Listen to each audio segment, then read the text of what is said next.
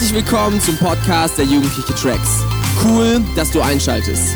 Jetzt folgt eine Hammerpredigt von unseren Freitagabenden. Um auf dem aktuellsten Stand zu bleiben, folg uns bei Instagram unter Tracks jeden Freitag. Viel Spaß beim Anhören. Hallihallo. Herzlich willkommen zu mir selbst, kann ich sagen. Ich bin heute auch das erste Mal bei Tracks in Solingen am Start. Aber umso cooler, dass ich was mit euch teilen kann. Gott, wir danken dir dafür, dass du hier bist und dass du reden willst. Danke, dass wir nicht einem toten Gott nachjagen oder dass es nur eine Gewohnheit ist, dass wir uns hier zusammentreffen, sondern danke, dass wir bei dir das Leben finden. Und wir strecken uns danach aus mit allem, was wir sind und mit allem, was wir haben, damit du uns die Fähigkeit gibst, zu reden und zu verstehen, was du für jeden Einzelnen heute vorbereitet hast. Das beten wir in deinem Namen, Jesus. Amen. Ich hatte den Vorteil im Vergleich zu manch anderen Leuten, die sonst predigen, dass ich mir das Thema frei aussuchen konnte. Und das fand ich cool und ich bin relativ schnell auf ein Thema gekommen. Und das heutige Thema heißt Auf der Jagd nach etwas Neuem. Ich weiß nicht, über was du gerade nachdenkst, wenn du das so siehst und wenn du vielleicht diesen Mann siehst, der auch hinter irgendwas herjagt. Aber wenn man mal so über unsere Gesellschaft nachdenkt, dann ist unsere Gesellschaft schon ziemlich stark davon bestimmt, immer wieder nach etwas Neuem nachzujagen.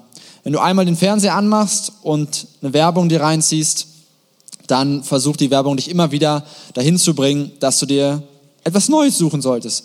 Vielleicht ist es, dass du dir neue Kleidung suchen solltest. Du brauchst eine neue Hose, neue Schuhe oder was auch immer. Du solltest dir einen neuen Urlaub aussuchen. Du brauchst ein besseres Handy, ein besseres Notebook, was auch immer. Du solltest dir auf jeden Fall Gedanken darüber machen, was du in deinem Leben verändern kannst, damit es nicht langweilig wird. Oder, das sieht man auch häufig in Werbung, du solltest dir eine neue Beziehung suchen, beziehungsweise wenn du gerade nicht in einer bist, hey, dann änder doch mal was an deinem Status, jag etwas Neuem nach. Und das, was dahinter steckt, ist, dass in uns Menschen schon von Beginn der Welt an irgendwie dieses Gedankengut hineingelegt ist, wir wollen uns nach etwas Neuem, nach etwas Besserem ausstrecken. Und gleichzeitig steckt da auch drin, und das ist in der heutigen Zeit ganz krass, dass wir die Angst haben, etwas zu verpassen. Wenn ich bei dem bleibe, was ich jetzt gerade tue, obwohl das vielleicht ganz gut für mich ist, dann besteht die Angst, dass ich etwas Besseres, etwas anderes verpasse. Also gehe ich doch den nächsten Schritt und strecke mich nach was Neuem aus. Und ich will mit euch zwei Bibelgeschichten angucken, die das auch sehr gut widerspiegeln, wie der Mensch so ist. Und zwar einmal den Anfang im Paradies. Gott schuf Himmel und Erde, er schuf zwei Menschen, Adam und Eva, und er setzt sie in einen Garten rein und dieser Garten wird in der Bibel mit einem Paradies verglichen. Paradies, das ist so ziemlich die höchste Form, das beste der Ort, wo du sein kannst. Wenn wir heute in unserem Sprachgebrauch von Paradies reden, dann wissen wir, es gibt eigentlich nichts Cooleres als das Paradies. Und auch hier war es so, es war ein Garten, der hatte alles zu bieten, alle möglichen Arten von Bäumen, schöne Bäume mit ähm, sehr, sehr leckeren Früchten. Er sagt zu dem Mensch, du bist der Verwalter von dem Garten, ich vertraue dir an, du darfst jedes Lebewesen so nennen, wie du willst, wie du es für richtig hältst. Darüber hinaus ist das ein Ort, dieser Garten, wo Menschen einfach so mit Gott in engster Beziehung leben. Es heißt sogar, oder die Bibel redet davon, dass der Mensch sonst mit Gott spazieren gegangen ist. Heute ist so dieses Eins zu Eins zu Gott zwar irgendwie fühlbar, aber dass Menschen im Eins zu Eins mit Gott spazieren gehen konnten, krass. Und es war ein Ort ohne Scham. Die Menschen konnten einfach nackig voneinander rumlaufen. Es gab keine Scham. Und du denkst dir, okay, das ist vielleicht komisch, aber einen Ort zu haben, wo du dich nicht schämen musst, wo du sein darfst, wie du bist, das war dieser Garten Eden. Und trotzdem gibt der Mensch sich hier nicht mit dem zufrieden, was er hat, obwohl es das Paradies ist. Er gibt sich nicht zufrieden. Vielleicht können wir einmal die nächste Folie einblenden. Hier ist von Eva die Rede und die meisten von euch kennen diese Geschichte so. Sie sieht einen Baum und Gott hat eine Regel gesetzt in diesem ganzen Gartenparadies und er sagt, iss nicht von diesem Baum, sonst wirst du sterben.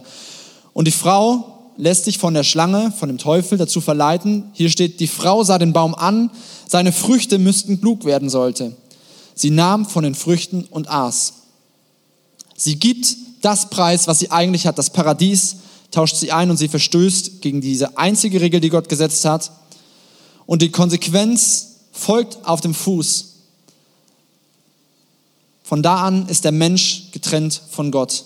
Da, wo vorher keine Scham war, da ist auf einmal Scham. Da, wo vorher keine lästige Arbeit da war, da muss der Mensch auf einmal leiden. Da, wo vorher kein Tod war, da ist jetzt Tod.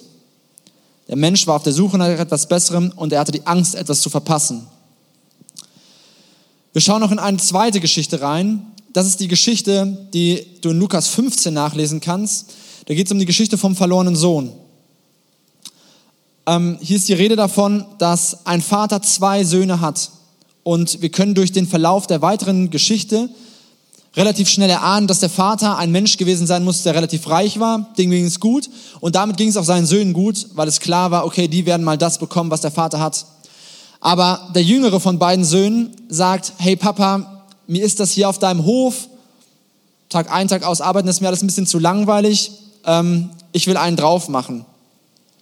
Und deswegen geht er zu seinem Papa und sagt, hey Papa, ich will mein Erbe haben und er bekommt sein Erbe, er macht sein Erbe zu Geld. Er sagt, Vater, gib mir den Teil der Erbschaft, der mir zusteht. Er macht das zu Geld.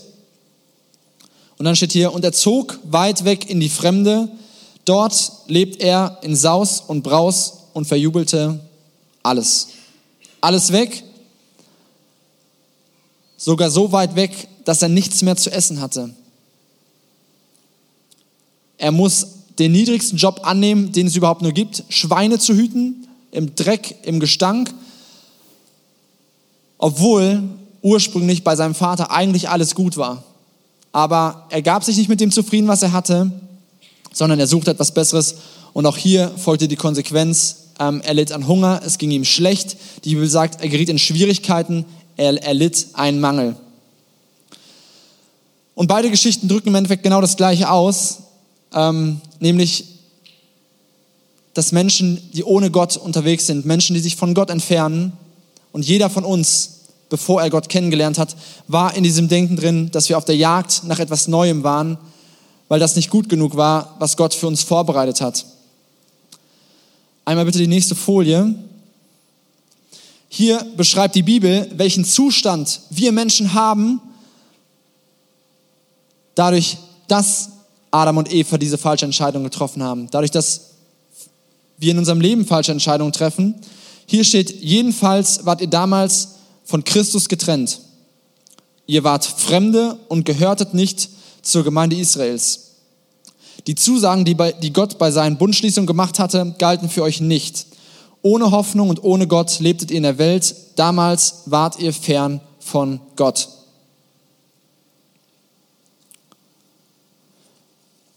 Du warst von Gott getrennt, du gehörtest nicht zu seiner Gemeinde, du warst ohne Hoffnung, weil du ohne Gott gelebt hast, du warst fern von ihm. Da war keine Nähe da.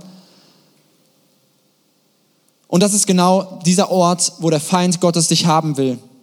Er will, dass du genau an diesem Ort bist. Und deshalb versucht er mit Dingen, die dir scheinbar etwas Besseres geben sollen, versucht er dich auf oder versucht er dich dahin zu verlocken. Ähm, der Feind Gottes wird in der Bibel als Vater der Lüge bezeichnet. So, er verspricht dir ein Leben, was dich glücklich macht, wenn du doch nur das und das tust. Aber das Verrückte ist, wenn du das tust, was er dir sagt, wirst du nicht glücklich und du merkst, okay, ich muss wieder was tun, um wieder glücklich zu werden. Und es nimmt, es nimmt kein Ende. Und die Bibel beschreibt das so, der Dieb kommt nur, um zu stehlen und zu schlachten und um Verderben zu bringen. Das ist der Wille Gottes, äh, das ist der Wille des Teufels, ähm, dass Verderben über dich kommt, dass du verloren gehst, dass du weggezogen wirst von der Nähe Gottes. Und deshalb verspricht er dir für einen kurzen Moment glücklich zu sein, aber es hält nicht an. Es hält nicht an, sondern es zerstört dich innerlich. Aber da vor aller, oder da ganz am Anfang die ersten Menschen diese Entscheidung getroffen haben und sie fern von Gott gewesen sind, was sich auf alle anderen Menschen ausgewirkt hat, brauchen wir diese Wiederherstellung. So, es braucht ein Eingreifen von jemandem und genau an dieser Stelle hat Gott selbst eingegriffen. Und wenn wir diesen Vers, den ich eben, ähm, den ich hier habe, das ist zwar nicht auf der Folie, aber hier steht jetzt, jetzt, also von wegen, ihr wart fern von Gott, wart von ihm getrennt und jetzt steht hier, jetzt aber seid ihr ihm nahe durch die Verbindung mit Jesus Christus, durch das Blut, das er vergossen hat. Und genauso ist es in der Geschichte vom verlorenen Sohn. Beim verlorenen Sohn ist es, ähm, er leidet seinen Mangel, er leidet Hunger, er ist in Schwierigkeiten, aber irgendwann sagt er, okay, ich will zu meinem Vater zurückgehen. Und was der Vater tut, ist, er rennt ihm entgegen, er nimmt ihn in die Arme und der Sohn sagt, hey, Papa, ich hab's verkackt, ich bin es nicht würdig, dein Sohn zu sein. Und er sagt, du bist mein Sohn. Ich nehme dich so an, wie du bist. Ich vergebe dir das, was du getan hast, auch wenn du ähm, ja, mein halbes Hab und Gut auf den Kopf gehauen hast. Ich nehme dich so an, wie du bist, weil du mein Sohn bist und weil deshalb dir meine Liebe gilt. Und genau aus diesem Grund ist Jesus in diese Welt gekommen, weil wir von Gott getrennt gewesen sind, weil wir uns auf der Suche oder auf, weil wir auf der Jagd waren nach etwas Neuem, nach etwas scheinbar Besserem, aber was uns nicht das gebracht hat, sondern es hat uns Verderben, es hat uns Tod gebracht. Aber er ist gekommen, um uns das Leben zu geben. Und es ist eine Charaktereigenschaft. Also da, wo unser Leben fern von Gott war, da, wo unser Leben in Stücke zerbrochen ist, da ist er gekommen, um wiederherzustellen. Und bei ihm ist es so, dass seine Versprechungen nicht leer sind. Lass uns einmal auf die nächste Folie gehen. Er sagt hier, wer aber von dem Wasser trinkt, das ich ihm gebe, wird niemals mehr durstig sein. Jesus spricht hier über sich selbst. So, der wird niemals mehr durstig sein. Das Wasser, das ich ihm gebe, wird in ihm zu einer Quelle werden, die unaufhörlich fließt bis ins ewige Leben. Was ist deine Quelle des Lebens? Wo suchst du dein Glück? Wo suchst du deine Anerkennung? Wo suchst du die Erfüllung? Die Bibel sagt das und ich bin davon fest überzeugt, ich habe das selbst erlebt. Es gibt nur einen Ort, wo wir wirkliche Erfüllung finden, wo wir, das, wo wir die Quelle des Lebens finden und das ist bei ihm. Und ich habe gerade davon gesprochen, dass die Bibel den Feind Gottes beschreibt als Dieb, der gekommen ist, um zu stehlen, zu schlachten und Verderben zu bringen. Aber es, dieser Vers hört nicht auf, wo vom Feind Gottes die Rede ist, sondern dann beschreibt Jesus sich selbst und sagt, ich bin gekommen, um ihnen das Leben zu bringen, Leben in ganzer Fülle.